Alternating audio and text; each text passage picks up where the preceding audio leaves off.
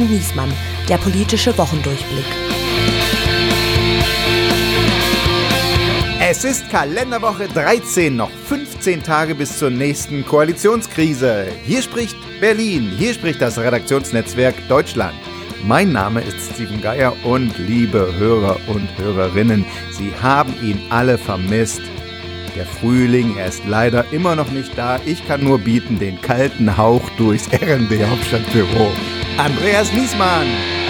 Hallo lieber Steven, vielen Dank für die charmante Begrüßung wie eh und je und danke auch für die netten Wünsche für meinen Sohn, dem geht es schon viel besser. So, diese Woche haben wir zu Gast Henrike Rosbach von der Süddeutschen Zeitung und zu dritt reden wir über folgende Themen der Woche. Koalition. Ist die Ampel in der Regierungskrise oder eine Kompromissmaschine? Klima. Berlin stimmt gegen den Klimaturbo. Die Ampel weicht das Klimaschutzgesetz auf. Gibt es für Klimaschutz überhaupt demokratische Mehrheiten? Und Krachfechte? Lockt das neue Einwanderungsgesetz und das Punktesystem jetzt wirklich Fachkräfte aus aller Welt nach Deutschland? Oder wird das wieder ein Schuss in den Ofen? Ah, ich habe nichts mitbekommen. Was war los? Ich war die ganze Woche im Regierungsviertel unterwegs an den Fersen eines Königs. König Charles III. war in Deutschland und ich war dabei. Ich bin entsetzt, muss ich sagen. Ich bin so. immer noch fassungslos. Ja, du warst für mich immer so ein Vorbild des politischen Journalismus. Ja, eben, eben. an den Themen interessiert, an der Sache, nüchtern, ja. äh, scharfzüngig. Und jetzt machst du hier so einen Hofschranze, ja, Hofberichterstatter. So, Vorsicht. Also ich, für mich war das der politische A-Termin der Woche. Live-Übertragung ZDF, Phoenix, alle waren dran. Äh, der Bundespräsident hat ihn allein am Mittwoch, am ersten Tag von, von, der, von dem Deutschlandbesuch, hat ihn Steinmeier dreimal begrüßt.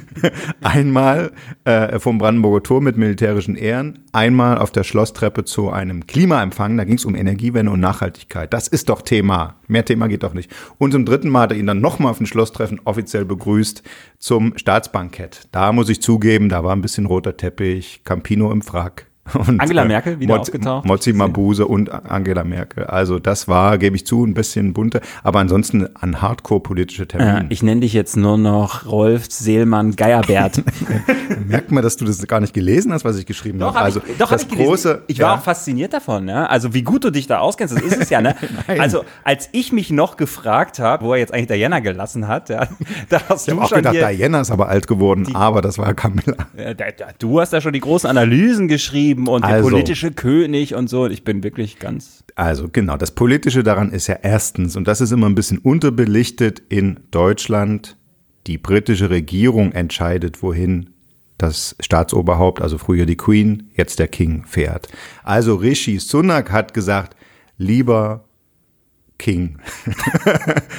Lieber Dr. King, deine erste Auslandsreise geht nicht in ein Commonwealth-Land wie Kanada oder Australien, äh, übrigens, Australien haben alle gedacht, wird wohl seine erste Reise sein, weil die haben gerade gar keinen Bock mehr auf Monarchie. Es ja. kann gut sein, dass die. So, da könnte man noch die Wogen kletten, schickt, schickt die beiden älteren Herrschaften dahin. Nein. Ist auch scheiß weit, ne? Er hat genau gesagt, mit 74 noch so lange fliegen.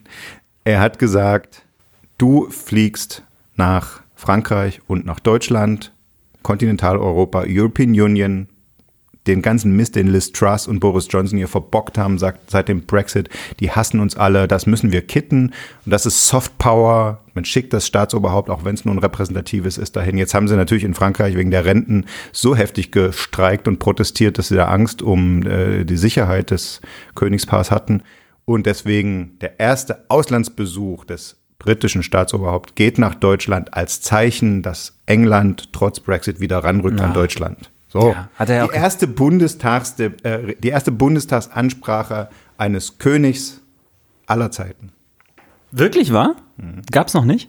Gab's noch nicht. Der Papst war schon da. Ja. Ist auch ein Staatsoberhaupt. Ja. Da hat ja Jan Korte von den Linken gesagt, den Papst findet er viel besser als äh, Prinz ja, ja. Charles, weil der sei wenigstens von ein paar alten Männern gewählt worden.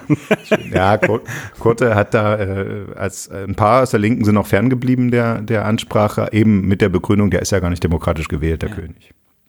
Ja, gut. Was Aber äh, beim Staatsbankett waren sowohl der Fraktionsvorsitzende Dietmar Bartsch als auch die, Fraktionsvorsi die Fraktionsvorsitzende Amira Frau Mohamed Ali. Mohamed Ali äh, äh, zugegen und haben zwar keinen Knicks, aber äh, doch einen Diener gemacht. Wirklich? Ja.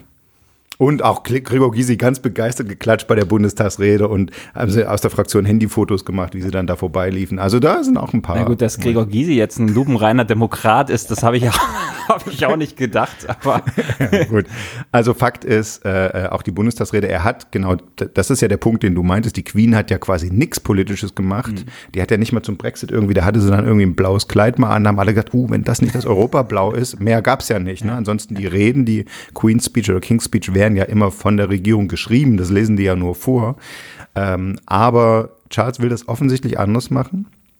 Äh, er hat wirklich äh, bei dem äh, bei der Tischrede und auch in der Bundestagsrede sich auf den Klimaschutz bezogen, natürlich auf, äh, gegen, ne, gegen Russland im Ukraine-Krieg, das Zusammenhalten. Ja, Deutschland, äh, das ist habe ich mitgeschnitten. Er hat Deutschland gelobt für die Aufnahmebereitschaft der Flüchtlinge was man in England ja interpretiert hat als äh, einen kleinen Weg mit dem Zaunfall, weil dort die Regierung ja gerade versucht, die Schleusen dicht zu machen. Ja, also du siehst, hochpolitische Termin und ich war ganz vorne dabei, als der Bundespräsident den König in Schloss Bellevue empfangen hat und ich sagte ja, ich werde nie wieder meine Hände waschen. Oh, hat er dir die Hand geschüttelt? Nee, nur weil jetzt die Pandemie vorbei ist, ist der Spuk vorbei mit Händewaschen, Ach dachte so. ich. Ja. das ist ja schlecht. Nee, gut, Scherz beiseite. Also, jetzt geht's um die Hardcore-Innenpolitik und wir holen mal unseren Gast dazu. Ampelstörung. Sie ist Volkswirtin und Wirtschaftsjournalistin, hat im legendären Wirtschaftsteil der Frankfurter Allgemeinen Zeitung angefangen und war dann auch acht Jahre lang Korrespondentin im Parlamentsbüro der FAZ. Vor fünf Jahren folgte der Wechsel in die Parlamentsredaktion der Süddeutschen Zeitung, wo sie vor allem über die Finanz- und Steuerpolitik der Bundesregierung sowie die FDP schreibt. Inzwischen ist sie auch stellvertretende Büroleiterin und wie so viele Berliner Journalistinnen in dieser Woche Finisherin des Berlin Koalitionsausschuss Marathons. Wir sagen Hallo und herzlich willkommen, Henrike Rosbach. Asbach. Hallo. Andreas, du hast es schon gesagt, hinter uns liegen historische Wochen. Es war der längste Koalitionsausschuss aller Zeiten von Sonntagabend, Sonntagabend angefangen und dann mit so ein paar Unterbrechungen mal die holländische Regierung besuchen, mal einen kenianischen Präsidenten. Und Bund der Vertriebenen. Genau, äh, treffen. Das wird mal zur Auflockerung reingeschoben, aber äh, nach 30 Stunden stand dann endlich der Kompromiss, den sich die Spitzen von SPD, FDP und Grünen im Kanzleramt da ausgedacht haben. Aber lass uns mal drüber reden, was war das überhaupt für ein Kompromiss? Wofür steht der eigentlich für? Wir haben es gerade mal noch so geschafft, das Auseinanderfliegen der Koalition abzuwenden oder äh, war es ein Neustart? Kommt jetzt Ampel 2.0? Was denkst du? Wenn man die Koalition fragen würde, würden sie natürlich sagen, das war also ganz wunderbare Gespräche, tolle Gesprächsatmosphäre und äh, wir sind da große Schritte vorangekommen. Tatsächlich würde ich sagen, das ist ähm, in erster Linie mal ein Zeichen dafür, dass man es vorher auf dem üblichen Weg der fachlichen Absprache handwerklich einfach nicht hinbekommen hat, weil sich halt gezeigt hat, dass diese Koalition fundamental unterschiedliche Herangehensweise an die wichtigen Themen der Zeit hat und auch so einen unterschiedlichen Blick auf die Rolle des Staates. Und das hat sich bei diesen Themen dann einfach sehr stark gezeigt, sodass es nicht möglich war, die Einigung im normalen Ressort miteinander hinzukriegen. Und ähm, also ich finde ehrlich gesagt, das ist jetzt kein Ruhmesblatt, wenn man als Bundesregierung in irgendwelchen nächtlichen Marathonsitzungen und dann noch einer kleinen Klassenfahrt nach äh, Rotterdam und dann wieder zurück an den Verhandlungstisch und sich am Ende hinstellen und sagt, das war so toll, das haben wir hingekriegt. Also ich möchte eigentlich anders regiert werden mhm. als Bürgerin als so.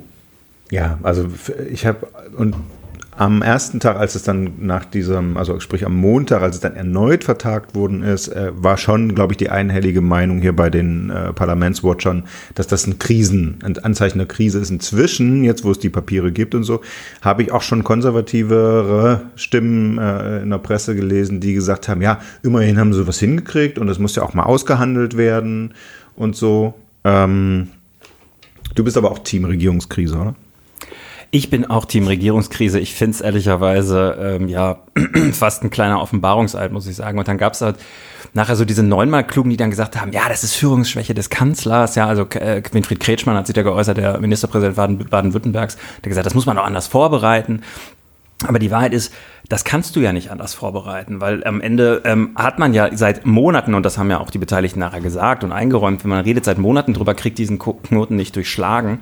Und dann hat man halt gesagt, okay, hopp oder top, wir setzen uns zusammen und ähm, äh, führen da so eine High-Noon-Situation herbei äh, und verhandeln alles in allem. Das ist ja auch die beliebte Merkel-Strategie immer gewesen. Also ich weiß nicht, wie man das hätte anders vorbereiten können. Aus meiner Sicht zeigt das eigentlich, dass die Ampel da ist, wo die GroKo äh, ja, zwei Jahre vor Schluss war. Und da sind sie irgendwie jetzt schon nach anderthalb Jahren. Ist es an, angelegt? Also ich glaube schon, dass man das auch anders machen könnte, aber es zeigt sich, es zeigt sich eben auch, dass diese drei Parteien einfach sehr unterschiedlich hm. funktionieren. Also nach allem, was man hört, war es ja so, dass ähm, beim letzten Koalitionsausschuss im Januar wurde gesagt, okay, wir haben hier diese Themen, da kommen wir nicht zueinander, wir können keine Entscheidung treffen. Da muss das Dreierteam hinter den Kulissen, also die Staatssekretäre aus äh, dem Wirtschafts- und dem Finanzministerium und der Kanzleramtschef müssen sich zusammensetzen und müssen da jetzt mal versuchen, das glatt zu ziehen und dann eben die drei Minister auch. Und das gab es ja, diese Gespräche auf Dreierebene und dann eben noch mit Scholz, Habeck und Lindner. Und die saßen viel zusammen. Und nur ist es so, dass der Scholz zwar nicht SPD-Parteivorsitzender ist, aber trotzdem jegliche Beinfreiheit hat und Prokura.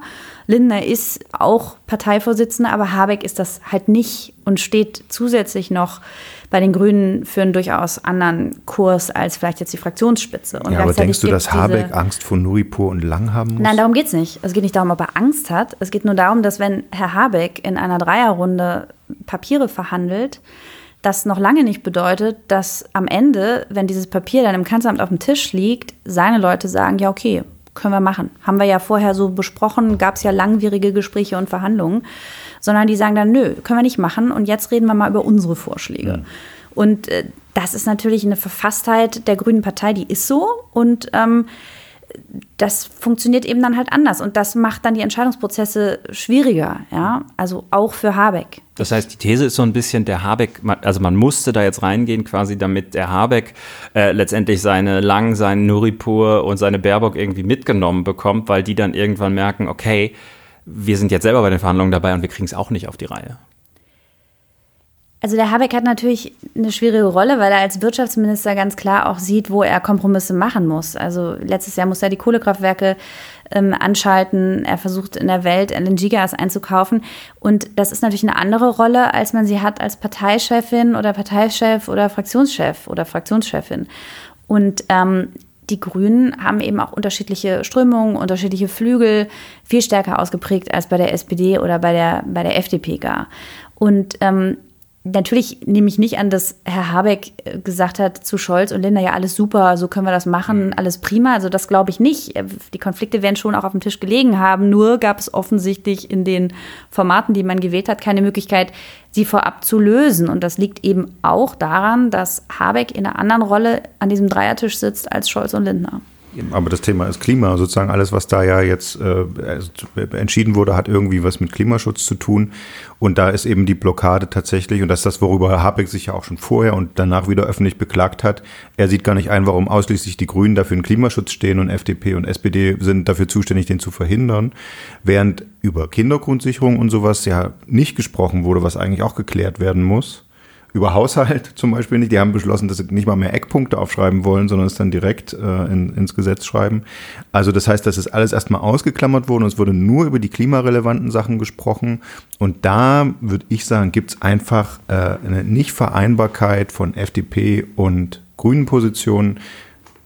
Und das ist auch der Grund, warum sich das so lange hinzieht. Die irgendwie äh, ausgehandelt zu kriegen, ist, ist nahezu unmöglich. Es ist so als wie so ein Geburtsfehler in der, in der Koalition.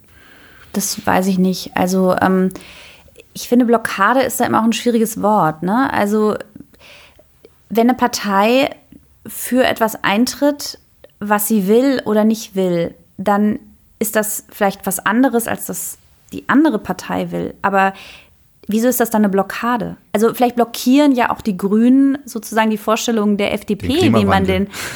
Nein, vielleicht blockieren die Grünen die Vorstellung der FDP, ähm, wie, wie man den Klimaschutz eben auch gestalten könnte. Ja, ich will jetzt gar nicht irgendwie hier in so eine komische Verteidigungsposition äh, für SPD, FDP oder wie auch immer äh, gehen, mhm. aber ich finde es wichtig, dass man sich ähm, die andere Perspektive auch mal zu eigen macht. Ja, also oder zumindest mal betrachtet. Also nee, naja, objektiv ist es ja so, es gibt ein Klimaschutzgesetz, da müssen Sektorenziele erfüllt werden, das muss irgendwie gemacht werden. Jemand legt einen Vorschlag vor und die anderen sagen zu jedem Vorschlag Nein und legen keinen eigenen vor. Das würde ich jetzt als Blockade definieren. Ja, also der, ähm, der, das, dass das Klimaschutzgesetz reformiert wird, das steht im Koalitionsvertrag und im Koalitionsvertrag steht auch, dass äh, eine sektorübergreifende ähm, Berechnung kommen soll, die eben sich auf das Zieljahr 2030 fokussiert und darauf beruft sich die FDP.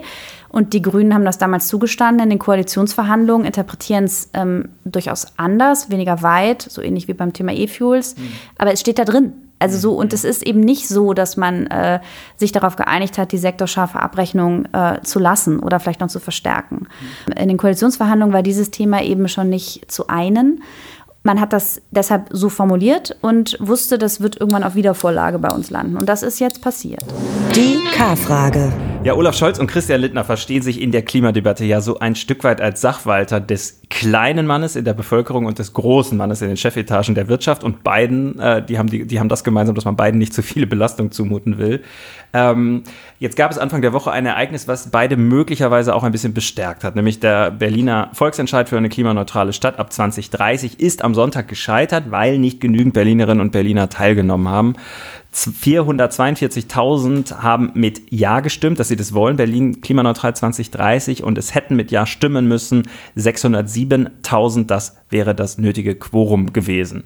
So, Jetzt kann man natürlich sagen, wenn man das jetzt mal zusammendenkt, Volksentscheid, Koalitionsausschuss, zeigt das nicht eigentlich ein Stück weit auch, dass wirksamer Klimaschutz demokratisch nicht wirklich zu organisieren ist? Ja, das wäre ja eine ganz furchtbare Schlussfolgerung. Ja. Also weil, ähm, also wir können ja jetzt nicht äh, uns äh, herbeiträumen, dass wir jetzt ein quasi diktatorisches System haben, äh, um den Klimawandel in den Griff zu bekommen. Also wenn das die Wahl wäre zwischen Pest und Cholera, das kann es natürlich nicht sein. Und ähm, das Problem ist einfach, also Olaf Scholz hat ja, glaube ich, nach dem Koalitionsausschuss auch getwittert, so halten wir den menschengemachten Klimawandel auf. Deutschland wird den menschengemachten Klimawandel alleine sowieso nicht aufhalten. Wir machen das ja nicht, weil wir glauben, dass wenn wir klimaneutral werden in einer bestimmten Zeit, dass das am Weltklima was ändert, sondern wir machen das, weil wir zeigen wollen, ein Industrieland kann es schaffen, klimaneutral zu werden zu seinem eigenen Vorteil. Mhm. Also wir werden ein Industrieland bleiben, vielleicht mit ein bisschen anderer Industrie, aber wir werden weiter viele Arbeitsplätze haben, wir werden im Wohlstand leben, wir werden ein besseres Leben haben, weil wir Technologie nutzen, die wir vorher nicht genutzt haben. Wir werden unabhängig sein von Staaten wie Russland. Und schaut her, Länder der Welt, so kann es gehen, das ist das Modell, macht es auch.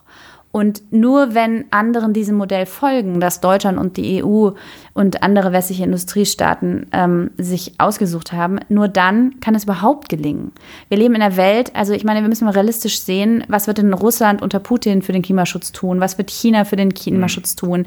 Das wird uns alles nichts nutzen, wenn wir nicht zumindest die überzeugen, wo wir auch nur einen Hauch einer Chance haben, sie zu überzeugen. Nee, die Idee, du hast absolut recht, die Idee ist, dass der, dass der Westen da eine Vorreiterrolle übernimmt ja, und, genau. glaube ich, auch so einen öffentlichen Druck aufbaut. Jetzt kann man natürlich. Ja, aber ist das nicht auch ein bisschen Spin, ehrlicherweise? Mit, mit, mit, Blick, ganz kurz, mit Blick auf die Menschenrechte kann man natürlich sagen, okay, das hat sich schon mal nicht bewährt. Also nur weil der Westen sagt, wir halten die Menschenrechte hoch und schreiben das in eine Charta, äh, heißt es nicht, dass Iran, China und Russland mitmachen. Das ist beim Klimaschutz wahrscheinlich ähnlich, aber man kann zumindest hoffen, äh, wie du auch sagst, dass man halt den industriellen Wandel schafft und dass es sich dann doch irgendwann auch wirtschaftlich lohnt, aber es ist natürlich äh, immer noch, man setzt immer noch auf, auf Hoffnung, das ist klar. Ne? Ja, und wenn die Grünen dann irgendwie sagen, jetzt lass uns noch mal einen Kohlekompromiss gehen und äh, äh, Kraftwerke schneller in Ostdeutschland abschalten, dann habe ich schon den Eindruck, dass da auch der Impuls irgendwie hinter ist, ja, wir müssen jetzt hier noch mehr fürs Klima, fürs Weltklima tun und ich teile, was du sagst. Ähm, am Ende kannst du natürlich alle Kraftwerke in der Lausitz morgen abschalten und das sind die dreckigsten äh, äh Meiler in Europa mit, das ist gar keine Frage. Nur am Weltklima ändert das natürlich ja, erstmal gar nichts. Das bin der, das, das sagen diejenigen, die halt nichts machen wollen. Das ist ganz klar. Das ist, wenn, wenn, wenn man jemanden mit jemandem reden will, der keinen Klimaschutz betreiben will, der sagt, Deutschland, die paar, zwei Prozent der Weltbevölkerung, aber Deutschland verbraucht ja zum Beispiel pro Kopf deutlich mehr als der Weltdurchschnitt und gehört zu den, zu Top Ten äh, äh CO2-Emittenten pro Kopf, also muss tatsächlich was tun. Ja, die Frage ist aber natürlich auch, stimmt denn die Erzählung? Also stimmt es überhaupt, dass wir das alles abstellen können und wandeln können ohne Wohlstandseinbußen? Da fand ich ganz interessant. Äh, ich glaube, das war äh, der IFO äh, Chef äh, Clemens Fuß, der gesagt hat, naja, so ganz wahr ist das nicht. Die Bundesregierung muss da, die Politik muss da den Leuten schon reinen Wein einschenken. Also wenn du eine funktionierende Gasheizung hast, ähm, äh, dann deine ganze Hütte zu dämmen und aufwendig umzubauen und Erdwärme oder Luftwärmepumpe einzubauen, ist ja am Ende erstmal ein wahnsinnig teuer für dich, bringt dir aber ja erstmal nichts objektiv betrachtet, außer dass die Bude halt immer noch warm ist, aber das war sie vorher ja auch. Also insofern ist das natürlich schon auch eine Form von Wohlstandsverlust, den du dann hinnimmst, um der guten Sache willen. Meinetwegen. Nee, und du gehst davon aus, dass Gas, Erdgas teurer wird in einer, in einer künftigen Welt. Äh, dann lohnt sich auch wirtschaftlich. Ja, aber es lohnt sich halt in einem Zeitraum, der jetzt nicht ein Jahr ist, sondern es dauert halt ein bisschen, bis sich sowas amortisiert und es gibt halt Leute, in der Lebensplanung so eine lange Amortisierungsphase einfach nicht mehr passt. Ja, so.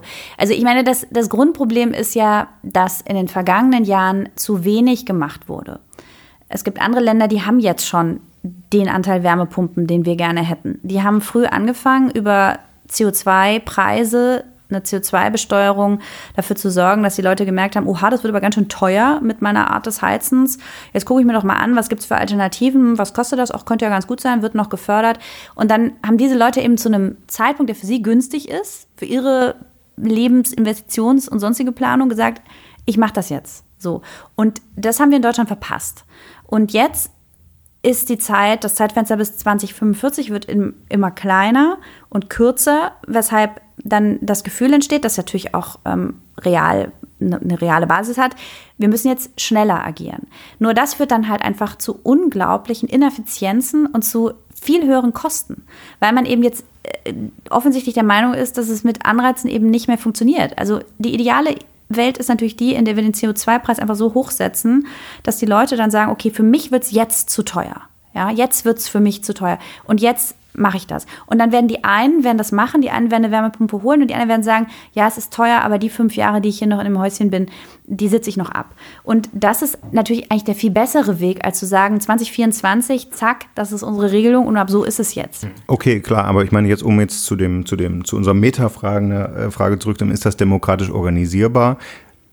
Da kommen halt dann Zweifel aus, wenn du siehst, sobald das, was du sagst, der Preiseffekt eintritt, weil zum Beispiel an den Weltmärkten Angst aufkommt, dass äh, das fehlende russische Gas zu einer Preisexplosion führt und allein durch die Angst der Benzinpreis und der Gaspreis so hoch steigen, dass hier ein Aufschrei durchs Land geht, dann schmeißt sofort auch die Ampelregierung einen Tankrabatt drauf und eine Strompreisbremse und eine Gaspreisbremse. Äh, äh, das zeigt ja, wie und groß die, die CO2-Abgabe aus, die Erhöhung. Genau, setzt die, die, die reguläre Erhöhung aus und sowas. Das zeigt ja, äh, wie groß die Nervosität ist vor eben das. Ja, aber man muss ja, schon unterscheiden, ist, ne? also man muss schon unterscheiden, ob man jetzt über einen sozusagen exogenen Schock spricht, der sehr plötzlich, sehr massiv über ein Land kommt oder über einen, über einen gewissen Zeitraum erkennbare Veränderung der Preisstrukturen, an die man sich halt anpassen kann. Und deshalb natürlich bei einem exogenen Schock muss der Staat reagieren. Das geht ja gar nicht anders. Ähm, das ist was anderes, als wenn man sagt, Zertifikatehandel, CO2-Preise, das ist unser Pfad, so entwickelt sich das. Ja, aber Habeck hatte ja bei, angesichts dieser Energiekrise schon gesagt, damit wir über den Winter kommen, müssen wir jetzt alle ein bisschen sparen. Hier ist ein bisschen Geld, damit du nicht so viel sparen musst. Das ist ja schon widersprüchlich. Ja, weil man der zum Schluss gekommen ist, dass es einfach eine Menge Leute, kleine Betriebe gibt, die das sonst womöglich nicht tragen können. Und da geht es eben dann um die, da geht es um die, ja, also es war halt auch wenig Zeit, ne? Ja. Also je weniger Zeit für ein Instrument, umso mehr Gießkanne.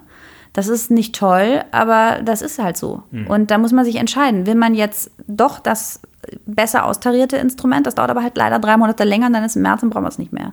Und ja, wir sind gut durch den Winter gekommen, aber man kann es halt einfach, man, man konnte es vorher nicht, nicht wissen. Ja? Und ich meine, wir sind jetzt unabhängig von russischem Gas zu durchaus nicht ganz zu vernachlässigenden Kosten, sowohl monetär als auch äh, CO2-mäßig, weil wir jetzt halt Kohle verfeuern. Aber die Anpassung war schon sensationell in der kurzen Zeit. Ja, ja das ist unbestritten. Das, aber, und ich, ich, teile auch total, was du sagst, dass, dass es ein Unterschied ist, ob jetzt über Nacht irgendwie diese Preise sich um den Faktor drei oder vier irgendwie in die Höhe schrauben ähm, oder äh, ob man Stück für Stück über Jahre da anzieht und äh, an der Schraube dreht. Ich glaube allerdings, dass, dass die Politik trotzdem nicht den Atem hat, das durchzuhalten, ja, weil es halt immer noch genügend Menschen geben wird, die das dann merken, dass es sehr teuer für sie wird geht, die es vielleicht sich auch wirklich nicht selber leisten können und die dann ähm, ja gelbwestenmäßig irgendwann hier durchs Berliner Regierungsviertel ziehen so und das glaube ich, das durchzuhalten. Ähm, deswegen sind das aus meiner Sicht immer so ein bisschen ökonomische Spielereien, ja, diese ganzen Geschichten, dass man sagt, na gut, wir regeln das irgendwie über den Preis und dann kommt ja auch viel Geld rein und das verteilen wir dann wieder und dann können wir das Klimageld und damit federn wir die sozialen Spitzen ab und so ja, alles möglich und trotzdem glaube ich, ist es einfach, das Verhetzungspotenzial ist irgendwie so gewaltig, dass, dass ich nicht, ich glaube nicht, dass man es durchhält. Insofern ist ja, es ja schon daran, also dass die FDP als Regierungspartei auf diesen Zug aufspringt. Da brauchst du gar nicht eine populistische Bewegung abzuwarten, sondern da, also was die mit diesem, mit dieser Diskussion über die Gasheizung äh, gemacht haben, äh, also hat schon einer populistischen Bewegung alle Ehre gereicht teilweise. Also ich finde die Frage, können wir das im demokratischen System erreichen? Ich meine, die Frage ganz ehrlich, die kann man eigentlich, kann man die gar nicht stellen. Ich meine, also es ist ja wohl jetzt nicht die Alternative, dass wir jetzt hier eine Diktatur einführen, nee, glaub, um irgendwie. Also nee, ich habe es eher so gemeint, können wir das mit dem Klimaschutz vergessen? Also, ja, also die, du hast schon gesagt, ähm, das funktioniert doch alles nicht im demokratischen System. Ja, und würde ich nicht sagen. Wenn wir an der Demokratie festhalten, werden wir nicht 1,5 Grad schaffen. Das ist ja, glaube ich, jetzt schon amtlich. Da dem also ich glaube, die einzige, das, das liegt nicht an der Demokratie. Ja, also ich meine, ganz ehrlich, Guck dir die Diktaturen der Welt an. Die schaffen es auch nicht. Ja. Also, nee, die wollen ja auch nicht. Ja, aber das ist halt, also diese Vorstellung, diese, diese Sehnsucht nach einer guten Expertenregierung, ja, die ist einfach, das ist eine Illusion. Ja? Also es gibt, kein, es gibt kein besseres System als die Demokratie. Ja, aber wir wollen ja nicht in die Richtung. Nee, nee, das meine ich nicht, sondern ich meine halt wirklich, wird das einfach scheitern, weil du immer eine Mehrheit dagegen findest. findest. Es kommt darauf an, wie es, ja, es kommt darauf an, wie es gemacht wird. Also mit einem Gesetzentwurf aus dem Nichts ab 2024 darfst du keine Gasheizung mehr einbauen, egal wie effizient sie ist. Und deine alte übrigens, wenn sie kaputt geht, musst du auch durch eine Wärmepumpe entsetzen, ersetzen. Also so mit Sicherheit nicht, ist schon klar. ja.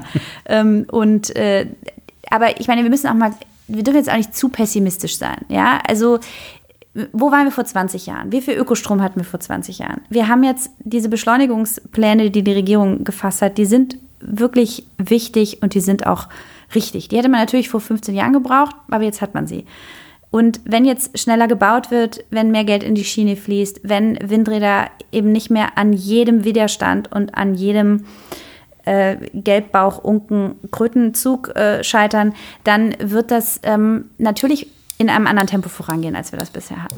Personalabteilung. So, und auf dem äh, Zettel unter der Überschrift, was jahrelang verpennt wurde und was wir jetzt deswegen irgendwie ausbaden müssen, steht auch das nächste Thema Einwanderungsrecht. Das Kabinett hat eine Reform für die Einwanderung von Fachkräften beschlossen. So, der König von England ist ja nicht zuerst nach Kanada gefahren, was viele sich gewünscht hätten ins Commonwealth, sondern Nancy Faeser und Hubertus Heil sind nach Kanada gefahren, haben sich da das Punktesystem für die Fachkräfteeinwanderung angeguckt und äh, haben dann daraus einen Gesetzentwurf gezimmert, der jetzt beschlossen ist und jetzt kann Deutschland ein modernes Einwanderungsland werden, sagen die beiden. Können wir es dann künftig äh, aufnehmen mit Kanada zum Beispiel oder Australien, wo der King auch nicht hingefahren ist? Also bei dem Punkt muss ich sagen, da hat die Koalition jetzt wirklich mal gezeigt, dass es einen Unterschied macht, ob hier mit oder ohne Unionsbeteiligung regiert wird. Und ähm, wenn wir jetzt wirklich so ein liberales Einwanderungsrecht bekommen für Fachkräfte mit Punktesystem, dann ist das schon ein Schritt nach vorne, weil die Unternehmen, selbst der öffentliche Dienst, alle brauchen Fachkräfte und zwar inzwischen ja selbst für einfache Tätigkeiten. Wir suchen ja nicht länger nur äh, die super fitten Informatiker. Wir mhm. suchen ja wirklich eigentlich fast jeden. Und ähm, das finde ich schon einen guten Schritt nach vorne. Und es zeigt ja auch, dass in diesem ganzen Chaos, das wir jetzt in den letzten Tagen beobachten konnten, zwischendurch durchaus auch mal was gelingt. Und es gelingt eben was, was so eine Art Signature-Themenbereich vielleicht auch werden kann für die Ampel, wenn sie sich nicht doch noch verhakt auf dem Weg zum Ziel. Mhm. Ähm, und da kann sie auch die Union einfach sehr stark mit unter Druck setzen, weil die Union, die ja eher so einen restriktiveren Einwanderungskurs immer gefahren hat, die sieht natürlich jetzt auch, dass ihre Stakeholder, um es mal zu sagen, im, im Mittelstand in den Unternehmen, die sagen, ja, also hör mal, Union, ganz ehrlich, das ist doch super, was die Ampel da macht. Wieso habt ihr das nicht längst gemacht? Und da könnt ihr doch nicht dagegen sein. Den Effekt, den du da beschreibst, den sieht man irgendwie, finde ich, auch ganz schön. Also Carsten Linnemann, der ja schon irgendwie auch eher der äh, konservative Flügel der Union ist, aber halt auch der, oder der wirtschaftsliberale Flügel mehr. Sitzt jetzt halt bei Sandra Maischberger und äh, muss dann den Hubertus Heil gleich mehrfach loben für das, was da stattfindet, äh, weil er halt auch weiß, die Not in der Wirtschaft ist gewaltig und sie wird ja in den nächsten Jahren auch absehbar, weil die Babyboomer dann schwerpunktmäßig in Rente gehen oder in großen Kohorten in Rente gehen, wird sie ja einfach nochmal so stark zunehmen. Das ist schon interessant. Ein bisschen Wasser in den Wein ähm, muss man dann aber doch kippen, finde ich. Also das ist schon gut, dieses Punktesystem, über das wir, glaube ich, jetzt auch seit zehn Jahren reden, endlich äh, einzuführen. Und es ist auch gut, ähm, dass man Einwanderern, die einen Abschluss haben, sagt, ihr könnt auch nach Deutschland kommen und hier einen Job suchen, habt dann zwei mhm. Jahre Zeit, äh, äh, Bewährungsphase äh, und müsst es nicht aus dem Ausland machen, was ja ungleich komplizierter ist.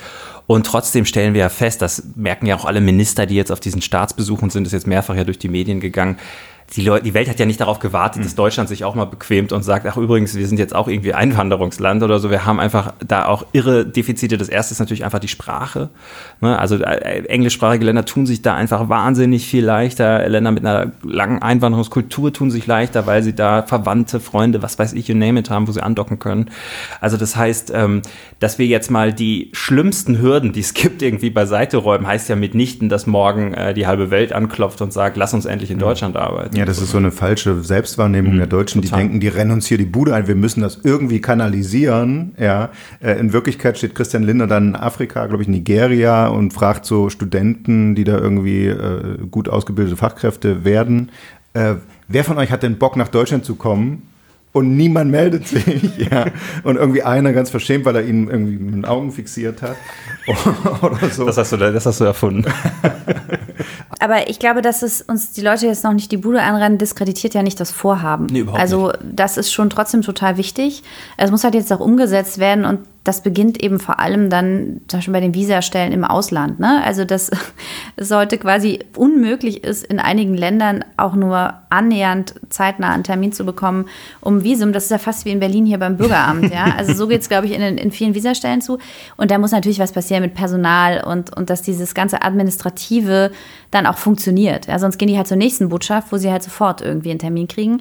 Und äh, ich meine, wir haben jetzt sehr, sehr viele Jahre äh, viel dafür getan, dass es schwer war, in Deutschland einzuwandern. Und das spricht sich natürlich rum. Und wer diese Erfahrung gemacht hat, wie schwer das ist, probiert es vielleicht auch kein zweites Mal. Mhm. Und ähm, wenn das aber jetzt besser wird über das Punktesystem, über bessere Visastellen, über flexiblere Möglichkeiten, sich hier einen Job zu suchen, dann glaube ich schon, dass man das sehen wird. Nicht sofort, ja, aber sukzessive schon. Für mich war auch äh, augenöffnend, als diese Gepäckträger an den Flughäfen gefehlt haben, weil nach Corona dann plötzlich der Reiseboom so schnell kam und sie dann groß ausgeschwärmt sind, um, um, um Cargo-Leute zu finden, Türkei-Abkommen und so. Dann kamen dann irgendwie 20 People. Die kamen vor allen Dingen nicht mal richtig an und sowas, wo du dann siehst, okay, Fachkräfte ist nicht mehr der Computer-Inder, den Rüttgers damals bekämpfen wollte mit Kinder statt Inder und, und so, sondern das ist inzwischen einfach jemand, der hier arbeiten will. Ne? Ja, aber da muss man sagen, das war auch sehr speziell, weil die Fluglinien da allen Ernstes da völlig sehenden Auges in diese Katastrophe hineingegangen sind. Also das würde ich sagen, war absolutes Managementversagen. Mhm. Die Leute waren ja vorher auch mal da. Die Zeit der Massenarbeitslosigkeit, wo du da einfach jemanden rausfischen kannst. Kellnern ist ja das gleiche Problem. Gastro sagt ja auch, diese Leute sind von Corona nicht zurückbekommen. Also Branchen, die jetzt schlecht bezahlen, die haben nicht mehr dieses Reservoir an Arbeitskräften, Absolut. die sie noch vor 20 Jahren hatten. Ja. Duell der Woche. Die Woche hat ja begonnen mit einem Großstreik bei der Bahn und im öffentlichen Dienst, wie wir ihn schon seit Jahrzehnten nicht mehr gesehen haben in Deutschland. Und sie endet auch mit einem Tarifthema mit gescheiterten Tarifverhandlungen zwischen Bund, Kommunen und Gewerkschaften. Jetzt läuft eine Schlichtung. Es gibt eine Friedenspflicht, die, in dieser Zeit gilt. Das ist die gute Nachricht. Also niemand muss Angst haben, dass jetzt äh, der nächste Großstreik irgendwie noch vor Ostern ausbricht. Die schlechte Nachricht ist aber, die Zeichen stehen irgendwie schon ein bisschen auf Sturm.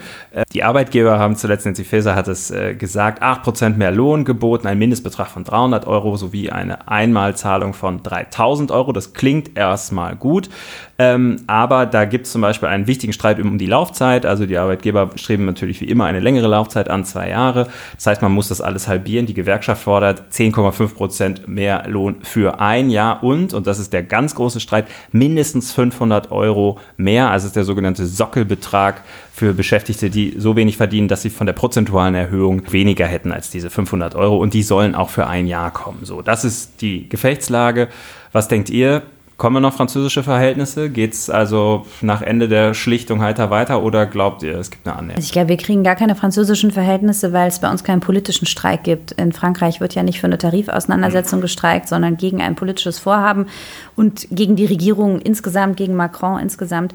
Das gibt es bei uns nicht. Bei uns kann nur gestreikt werden nach festen tarifvertraglichen Regeln und auch nur um einen Gegenstand, der sich in Tarifverhandlungen quasi lösen lässt. Und ähm, das ist schon mal gut, aber dass es innerhalb dieses ja doch eher auf äh, Konsens ausgerichteten Systems dann eben auch mal solche Streiks gibt, das ist natürlich dann auch in Ordnung. Also das gehört schon dazu. Also eine Gewerkschaft, die ähm, darauf verzichten würde, die braucht gar nicht mehr anzutreten. Also wenn es nicht wehtut, ist es kein Streik. Und das ist eben das einzige Mittel, das die Arbeitnehmer haben, um eben auch Druck auszuüben. Ähm, ich sehe natürlich schon Probleme, die damit verbunden sind. Ja, wir sind mitten in der Inflation. Der öffentliche Dienst ist ein großer Sektor. Mhm. Das heißt, äh, das ist schon ein Inflationstreiber. Ähm, trotzdem verstehe ich auch die Gewerkschaft. Die kann jetzt nicht sagen, äh, ja, die Inflation, die ist hoch und ihr wisst nicht mehr von euren kleinen Gehältern, wie ihr das alles bezahlen sollt. Aber wir müssen uns deshalb bescheiden. Aber am Ende ist es schon so, dass ein Tarifabschluss ist halt immer ein Kompromiss. Und Klar. der Kompromiss kann eben nicht sein, ähm, wir kriegen, was wir verlangen oder wir streiken bis zum St. Nimmerleinstag. So funktionieren Tarifverhandlungen nicht. Und man muss einfach sagen, also der Bund kriegt schon auch ein Problem, weil die zusätzlichen Kosten für den Bund, die sind eben im Haushalt auch noch nicht komplett abgebildet. Trotzdem das größere Problem kriegen natürlich die Kommunen, weil die mhm. Kommunen einfach viel, viel, viel mehr äh, Leute haben, die unter den Tarifvertrag fallen als der Bund. Ähm, und für die wird es halt richtig teuer. Und die Kommunen, die stehen im Moment finanziell ganz gut da, genau wie die Länder. Aber trotzdem sind halt in einigen Kommunen die Haushalte auch sehr knapp. Und ähm, das wird dann halt bedeuten, dass dann vor Ort die Gebühren steigen müssen, dass manche Sachen vielleicht nicht mehr gehen. Das landet wieder bei den Bürgern, die gleichzeitig auch unter der Inflation leiden. Also das ist alles nicht ganz ohne. Das ist nicht einfach, aber es hat immer geklappt in Deutschland, auch die kompliziertesten Tarifkonflikte zu lösen, zu schlichten. Und ich bin da eigentlich optimistisch, dass es auch dieses Mal gelingen wird. Und es gibt ja diese Instrumente, diese äh, Inflationseinmalzahlungen, die man bekommen kann, steuerabgabenfrei. Das ist ja schon eine Spielmasse, die wirkt nur einmal, die wirkt nicht auf ewig und die ähm, ist nicht inflationstreibend. Und äh, ja, ich glaube schon, dass man da einen Korridor findet. Wobei ich die Gewerkschaften da schon verstehe, das merkt man ja auch, die, da, sind die Kommunen ja auch für, das zu machen, die Einmalzahlung. Mhm. Ne? Ähm, dann sagen die Gewerkschaften natürlich, naja gut, die Inflation äh, war jetzt aber halt äh, so hoch wie noch nie und dadurch, dass, und auch wenn sie in den nächsten Jahren mutmaßlich sinkt, heißt das ja nicht, dass die Sachen alle wieder billiger werden oder wir auf, den Aus, äh, auf das Ausgleichslevel zurückkommen, mhm. auf dem wir waren. Also insofern ist ja die Argumentation von denen zu sagen, na, wir brauchen das schon tabellenwirksam, also für immer diese Erhöhung Erhöhung ist ja. ja nicht ganz von der Hand zu weisen. Absolut, das ist total verständlich aus Sicht der Gewerkschaften. Man mhm. muss aber zum Beispiel, also zum einen muss man sehen, der öffentliche Dienst ist eigentlich der einzige Sektor, in dem Verdi richtig wirksam Streiks und Warnstreiks organisieren kann. Und das nutzen sie natürlich auch weitlich, mhm. weil das ihr Aushängeschild ist, auch als Gewerkschaft, um zu sagen, wir sind noch da. Und es bringt also, jedes Mal neue Mitglieder. In, ja, in Verdi Zahlen, ist halt ja. eine Gewerkschaft anders als die IG Metall. Die sind sowieso viel, viel schwächer in ganz vielen Branchen, weil da weder Arbeitgeber noch Arbeitnehmer noch tariflich organisiert sind. Also wenn Verdi im Handel streikt, kriegt es keiner mit. Also hm, das. Amazon-Päckchen kommt dann vielleicht drei Tage später, aber ansonsten kriegt es keiner mit. Und es gibt ganz viele solche Branchen, wo Verdi wirklich einen ganz geringen Organisationsgrad hat. Und das ist im öffentlichen Dienst eben anders. Und jetzt zusätzlich durch das gemeinsame Sache machen mit der IVG, also mit der Eisenbahnverkehrsgewerkschaft, das führt eben dann zu einer ganz großen Sichtbarkeit. Und deshalb ist das für sie, das ist das ist deren großes Ding. Mhm, ja, so. Und das, das nutzen sie. Das ist ihr gutes Recht, finde ich. Also ja, das gehört halt dazu. Ich muss über einer Sache lachen. Letzte Woche haben wir in Berlin auch die Bäderbetriebe dann gestreikt, einen Tag in diesem Zusammenhang. Und äh, das war der Tag, an dem ich äh, abends eine Runde schwimmen wollte und feststellte, also ähm, das Schwimmbad hatte zwar auf, aber man konnte keine Karte an der Kasse kaufen. Was man aber machen konnte, war ein Online-Ticket kaufen. Ich wusste bis zu dem Zeitpunkt überhaupt nicht, dass es geht. Ja? Habe also diesen Mut, nervigen Re Registrierungsprozess durchlaufen, habe das Ticket dann online bestellt und konnte dann einfach durchmarschieren. Mit dem Ergebnis, dass ich das natürlich jetzt nur noch so mache ja, und das einfach viel besser finde. Und da dachte ich kurz, oh, hier schneidet ja, sich die da, Gewerkschaft gerade ins eigene Fleisch. Ja, aber da sagt ja der Landsberg vom Städt- und Gemeindebund, ähm, ähm, es gehen eh so viele Leute im öffentlichen Dienst in Rente, dass wir sowieso fast alles, was geht, computerisieren müssen, weil wir das gar nicht ersetzen können und so. Und vielleicht spart das dann auch nochmal ein bisschen Geld und so, dass dann an anderer Stelle vielleicht mehr Lohn gezahlt werden. Wir werden es nicht wissen. Wir haben nur eine gute Nachricht. Hier wird nicht gestreikt. Auch nächste Woche sind wir wieder da und das ist die News überhaupt. Es ist die 100. Ausgabe von Geier und Niesmann nächste Woche. Dafür haben wir uns was ganz Besonderes einfallen lassen. Aber auch in dieser Woche hat es uns viel Spaß gemacht. Ich hoffe, liebe Hörerinnen und Hörer, Ihnen auch. Wir sagen Danke fürs Zuhören. Wir sagen ganz besonders vielen Dank fürs Mitmachen an Henrike Rosbach. Sehr gerne, auch wenn es nur die 99. Sendung war. Schnaps. Besser. Schnaps. Besser. Los, den Schnaps raus.